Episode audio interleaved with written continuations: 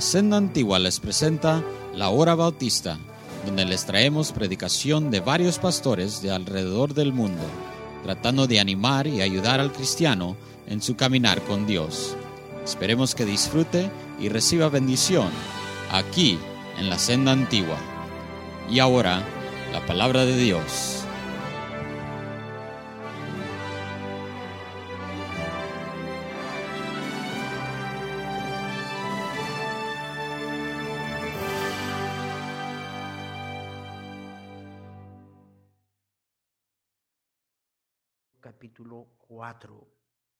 Segunda de Timoteo capítulo 4.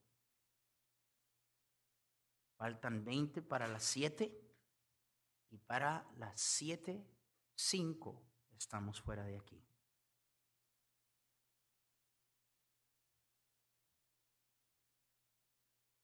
La palabra de Dios nos dice, pueden permanecer sentados. Vamos a comenzar a leer en Segunda de Timoteo 4 y vamos a ver el versículo 6 en adelante. Porque yo ya estoy para ser sacrificado y el tiempo de mi partida está cercano. He peleado la buena batalla, he acabado la carrera, he guardado la fe. Vamos a parar un momentito ahí. Dense cuenta de la perspectiva de la vida cristiana. El apóstol Pablo probablemente fue el siervo de Dios más usado que jamás Dios ha usado. Probablemente el más grande misionero en la historia del cristianismo. Usado por Dios para escribir la mayoría del Nuevo Testamento. Y no menciona nada de eso. Nada. Lo único que dice es he peleado la buena batalla, he acabado la carrera, he guardado, ¿qué hermanos? La fe. Eso es todo. Por lo demás, me está guardada la corona de justicia, la cual me dará el Señor juez justo en aquel día.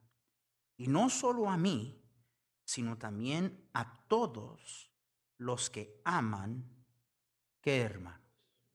los que aman su venida. Hay mucho interés que se ha despertado con los eventos sucediendo últimamente y muchas cosas, obviamente, de ah, parte de nuestro gobierno y nuestro país, cosas sucediendo en el Medio Oriente. De nuevo se ha despertado un interés en todo este asunto de las cosas proféticas y los últimos días y la segunda venida de Cristo. La palabra de Dios, hermano, nos enseña de dos distintos eventos a suceder en los últimos días. Ahora, nos advierte, porque en Mateo 24, cuando le preguntaron al Señor, Señor, ¿qué señas habrá de, de tu venida? Entonces advirtió en contra de los falsos profetas y que muchos falsos profetas se levantarían y algunos hasta proclamándose el Cristo. Habló y nos advirtió de velar y de mantenernos ah, fiel en la verdad. Habló de hambres y de guerras y de rumores de guerras. Ahora, mm, ¿cómo yo sé que estamos cerca? Bueno, estamos cerca y a la vez creo que eh, todavía tenemos un poco de tiempo. Eh, cuando comencemos a oír de un arreglo de paz entre Israel y, y todos sus enemigos, entonces sabemos que estamos cerca. Mientras sigamos oyendo de conflicto y de guerra, eso quiere decir que el Señor nos ha dado un poco de tiempo. Porque el anticristo vendrá y hará un pacto con Israel engañará a Israel y hará un pacto de paz, lo que el mundo entero pide y, quieren. Ah, lo que sí estamos viendo es que el ambiente para ese escenario se está desarrollando. Las cosas eh, se pondrán tan mal en conflicto que va a haber una tremenda hambre, un tremendo llamado y petición a paz. Y el anticristo vendrá y la palabra de Dios dice, dice, cuando digan paz y seguridad, vendrá sobre ellos destrucción repentina. Ahora, en medio de todo esto hay dos eventos distintos que son muy importantes para nosotros entender que sucederán en los últimos días. Uno es el rapto, lo que es llamado el arrebatamiento de la iglesia. El rapto será aquel evento cuando Cristo vendrá por su iglesia. La palabra de Dios nos dice, aquí os digo un misterio, no todos dormiremos, pero todos seremos transformados en un momento, en un abrir y cerrar de ojos a la final trompeta, y se tocará trompeta y los muertos serán resucitados incorruptibles y nosotros seremos transformados. Dios no quería que estuviéramos ignorantes de estas cosas. Y se lo dijo a los de Tesalónica, tampoco queremos, hermanos, que ignoréis acerca de los que duermen para que no os entristezcáis como los otros que no tienen esperanza, porque si creemos que Jesús murió y resucitó, así también traerá Dios con Jesús a los que durmieron en él. Por lo cual os decimos esta palabra en el Señor, que nosotros que vivimos, que habremos quedado hasta la venida del Señor, no precederemos a los que durmieron, porque el Señor mismo con voz de mando, con voz de arcángel y con trompeta de Dios, descenderá del cielo y los muertos en Cristo resucitarán primero. Luego nosotros los que vivimos, los que hayamos quedado, seremos arrebatados juntamente con ellos en las nubes para recibir al Señor en el aire. Ahora tome nota que dice que vamos a recibir al Señor ¿dónde? En el aire. Y me encanta esta expresión. Y así estaremos siempre con el Señor. That means like forever. Brother, una tremenda bendición. Dios le prometió a la iglesia fiel. Y vaya que en los escritos a las siete iglesias en el libro de Apocalipsis, la palabra de Dios está básicamente enviando un mensaje a la iglesia en cada una de estas áreas. No son épocas, no son simple y sencillamente, son ah, mensajes que se dieron a esas iglesias, pero que aplican a cada uno de nosotros. Y esta promesa de la venida del Señor para nosotros, para guardarnos, para eh, arrebatar a su iglesia y, guardarnos seguro antes de que venga la gran tribulación, eh, le expresó a la iglesia de Filadelfia. Y les dijo, por cuanto has guardado la palabra de mi paciencia, yo también te guardaré de la hora de la prueba, que ha de venir sobre el mundo entero para probar a los que moran sobre la tierra. Y la palabra de Dios nos enseña que este siempre ha sido el patrón. Antes de que Dios trae juicio en contra de un mundo impío, Él saca a los suyos. Antes de traer su juicio sobre Sodoma y Gomorra, sacó a Lot y a su familia. Puso a salvo a Noé en el arca antes de que vino a juzgar al mundo en el juicio. Y de la misma manera, antes de que venga tribulación como jamás este mundo la ha conocido va a venir por su iglesia. Entonces, la palabra de Dios igual nos habla de la segunda venida de Cristo. Es muy importante entender que el rapto y la segunda venida de Cristo no son la misma cosa. Entonces, es muy importante de entender. La segunda venida de Cristo ocurrirá después de la gran tribulación. Lo que es llamado por Daniel en Daniel 9 en la 70 semana de Daniel. Y después de este evento, Jesús regresa con su iglesia a establecer su reino milenial, donde Jesús y nosotros, juntamente con Él, reinaremos por mil años. La palabra de Dios nos dice, entonces vi el cielo abierto y he aquí un caballo blanco, y el que lo montaba se llamaba fiel y verdadero, y con justicia juzga y pelea. Sus ojos eran como llamas de fuego, y había en su cabeza muchas diademas, y tenía un nombre escrito que ninguno conocía sino él mismo. Estaba vestido de ropa teñida en sangre, y su nombre es el Verbo de Dios. Y los ejércitos celestiales vestidos de lino finísimo, blanco, limpio, le seguirán en caballos blancos. Ese es usted y yo. Ahora yo sé que usted está preocupado, pastor, yo nunca he montado.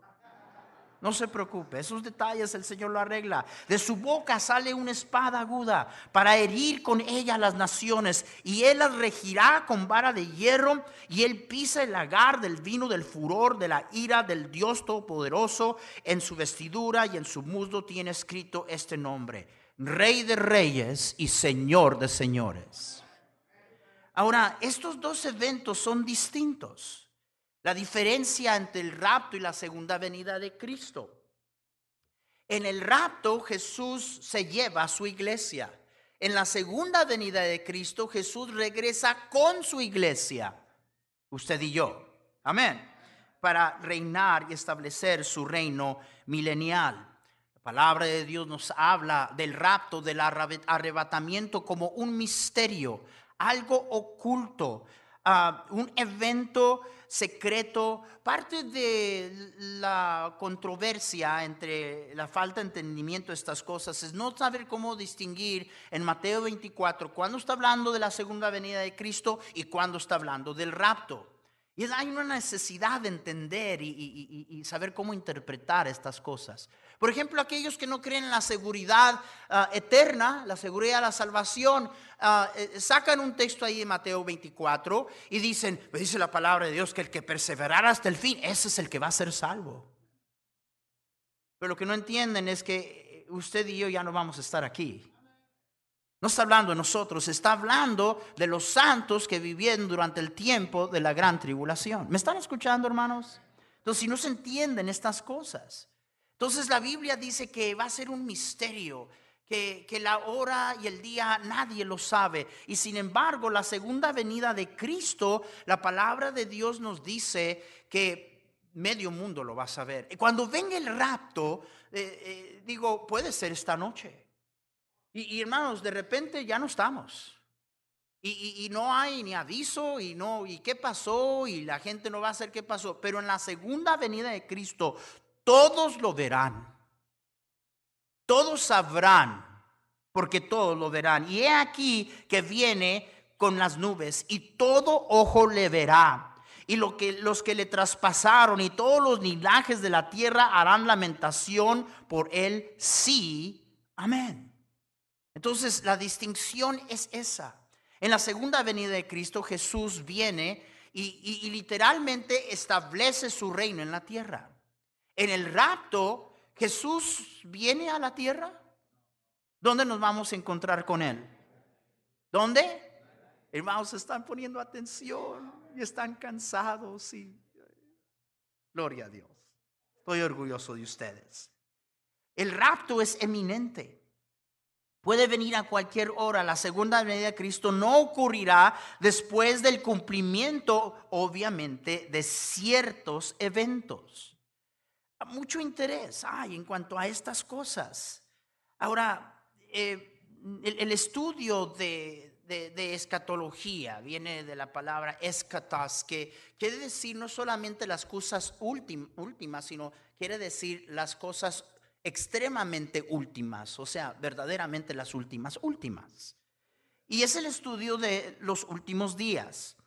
Y, hermanos, eh, eh, en, años pasados y todavía hasta el día de hoy, el único que yo conozco de nuestra influencia en nuestro círculo, que, que constantemente nos estaba hablando de la segunda venida de Cristo y cosas proféticas, probablemente es el mejor ganador de almas que esta generación ha tenido, el doctor Joe Boyd. ¿Cuántos recuerdan que la última vez que estuvo con nosotros nos estuvo hablando sobre profecía? ¿Cuántos recuerdan eso? Eso es lo que no se durmieron en el culto. Y los que llegaron.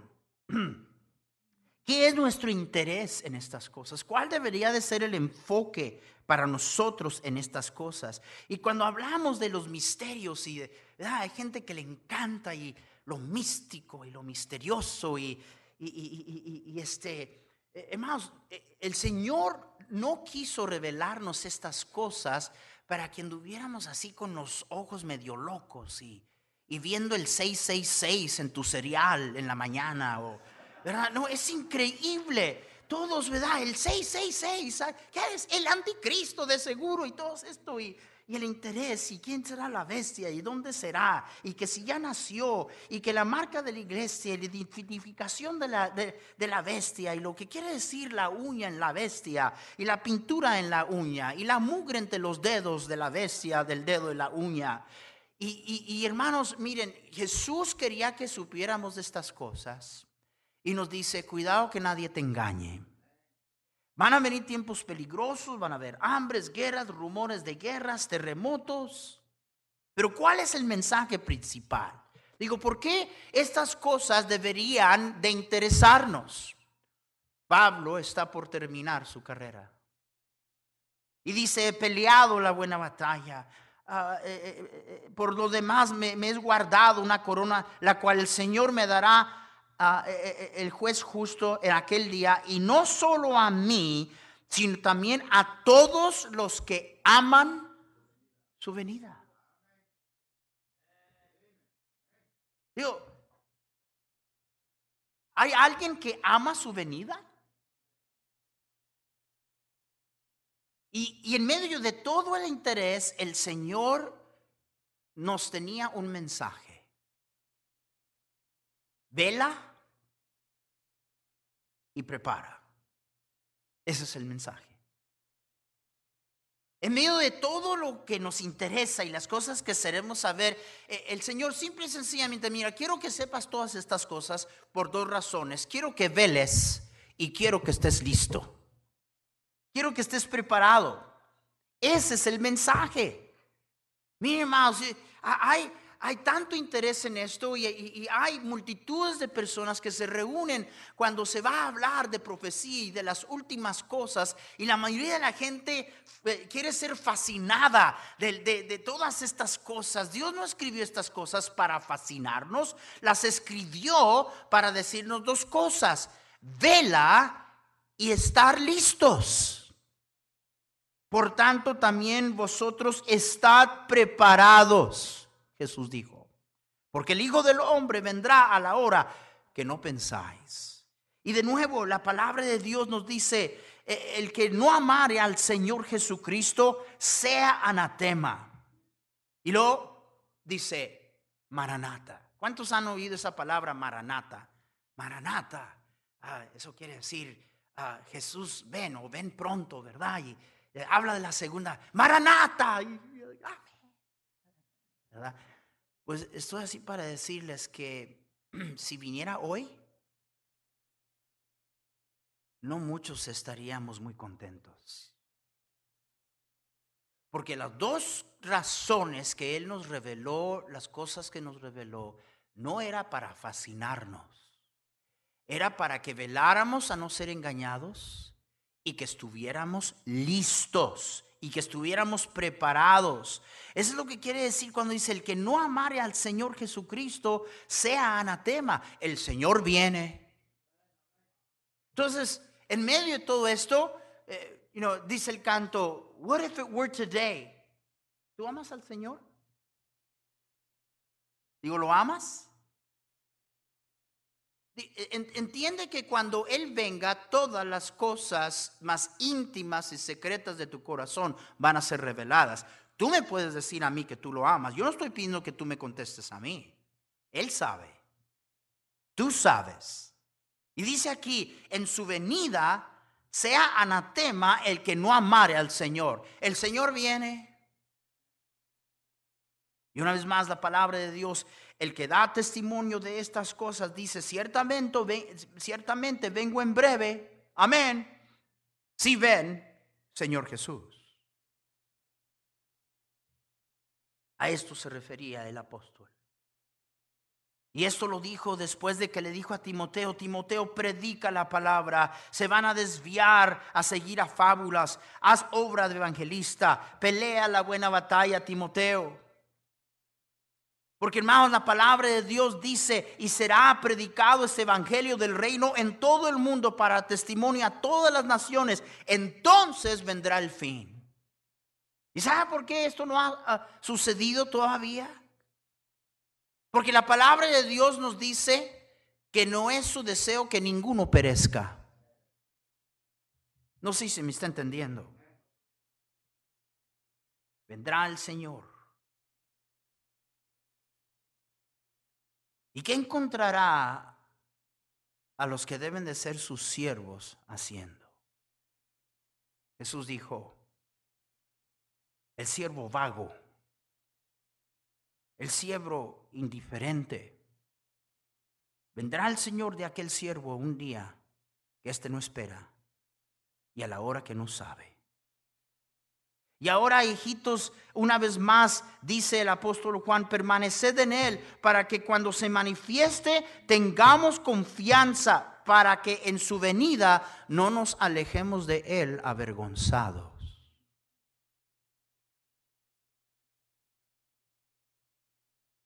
Yo no quiero sufrir vergüenza. Jesús viene y viene pronto. Y dice, hermanos, permanezcan en Él. Para que cuando Él venga sea una ocasión de, regocijo, de, encuentro, de, felicidad, de, de tremenda seguridad y confianza. Y no que cuando Él aparezca te alejes.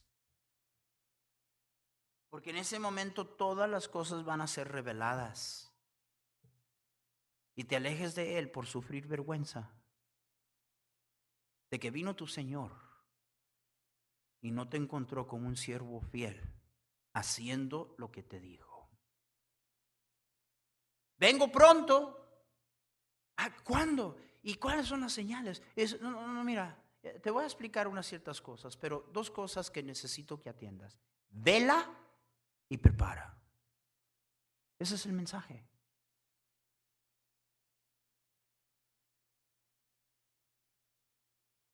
Jesús vendrá a establecer su reino. Y es allí donde se encuentra la aplicación cuando en la parábola dice, a este le dio diez ciudades, a este, ¿verdad? Porque Jesús establecerá su reino.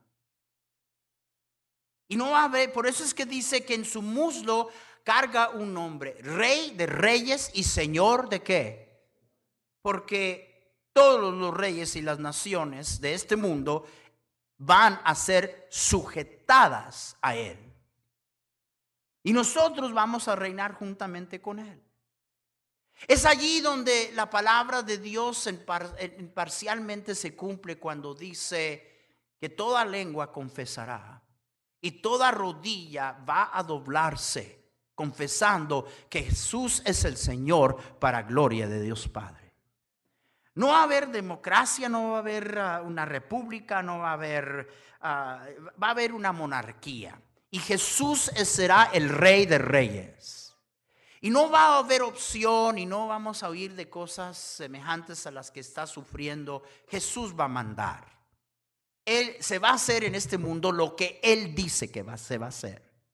Son aquellos lugares en las escrituras, por ejemplo, en el Antiguo Testamento, los pasajes proféticos en Isaías, esos lugares, donde dice la palabra de Dios que el león va a reposar con un cordero. Imagínese usted eso. Y un montón de cosas van a regresar a la normalidad en el, en, el establecimiento de origen, el plan original de Dios en Edén. Estas cosas están escritas. Y estas cosas están por suceder. ¿Qué dice la Biblia de todos los últimos eventos? Pues muchas cosas. Lo que usted y yo tenemos que enfocarnos es la razón por qué Él escogió revelarnos estas cosas. Vela y prepárate. Vela y estar listos para que cuando venga no nos alejemos de Él en vergüenza, porque nos encuentre descuidados, agarrados de este mundo, afanados, habiendo hecho nada para el Señor. Termino con decirle lo siguiente y me falta un minuto para los curiosos. Piensen en todas las cosas que usted está enfrentando ahorita. Piensa en las cosas que le están preocupando y que le cargan en el corazón. que a lo mejor está pesando ese asunto allí. Pongamos las cosas en perspectiva. Si Él viene hoy, nada de eso va a importar. Nada. Nada. Y creo que esa es parte de la vergüenza que vamos a sufrir. Estamos agobiados y afanados y ocupados en tanto menos en el avance de su reino. Y si Él viene ahorita, cualquier cosa que nos preocupa, nos afana y nos ocupa, y no tenga nada que ver con el reino de Dios y la eternidad, nos va a dejar en vergüenza. En vez de recibirlo en confianza y regocijo y felicidad, avergonzados, tendremos que alejarnos de él. ¿Sabe usted que dice la Biblia que en el cielo va a haber lágrimas? Dice, enjugará las lágrimas. ¿Por qué va a haber lágrimas? Pues creo yo que vamos a sufrir mucha vergüenza. Nuestros ojos por fin van a ser abiertos. Vamos a ver las cosas desde un punto de vista eterno. Y vamos a despertar demasiado tarde de lo poco que invertimos, de lo poco que hicimos para lo que verdaderamente cuenta. Muchas cosas sucediendo alrededor del mundo, muchas cosas sucediendo en nuestro país. ¿Cuánto tiempo nos queda? I don't know. No sé. Lo que sí sé es que Jesús dijo, vela y prepárate. Vela y prepárate. Ese fue el mensaje. Puesto de pie. Esta semana, ¿qué hizo usted de valor eterno? ¿Mm? Esta semana, ¿qué, ocupó su tiempo? Si, si Él viniera hoy, y bien puede venir hoy, ¿lo recibiría usted con confianza? ¿O se alejaría? Se alejaría en vergüenza.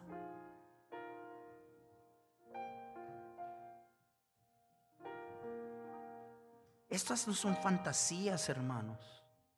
Estas cosas no son cuentos de hadas, son verdad. El Señor viene pronto. No estoy diciendo que descuide todo de las demandas de nuestro vivir en este mundo. Pero cuando todo su tiempo, su atención está en el lugar equivocado, Vendrá el Señor de aquel siervo la hora que él no sabe. Y no lo encontrará siendo fiel.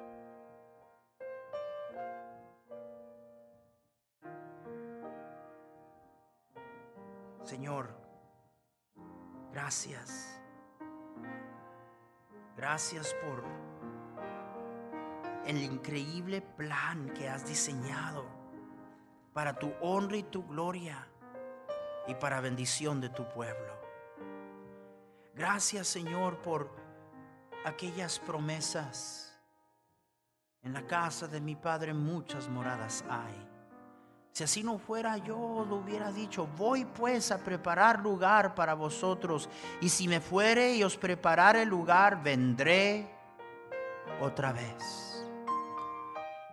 y os tomaré a mí mismo para que donde yo estoy, vosotros también estéis.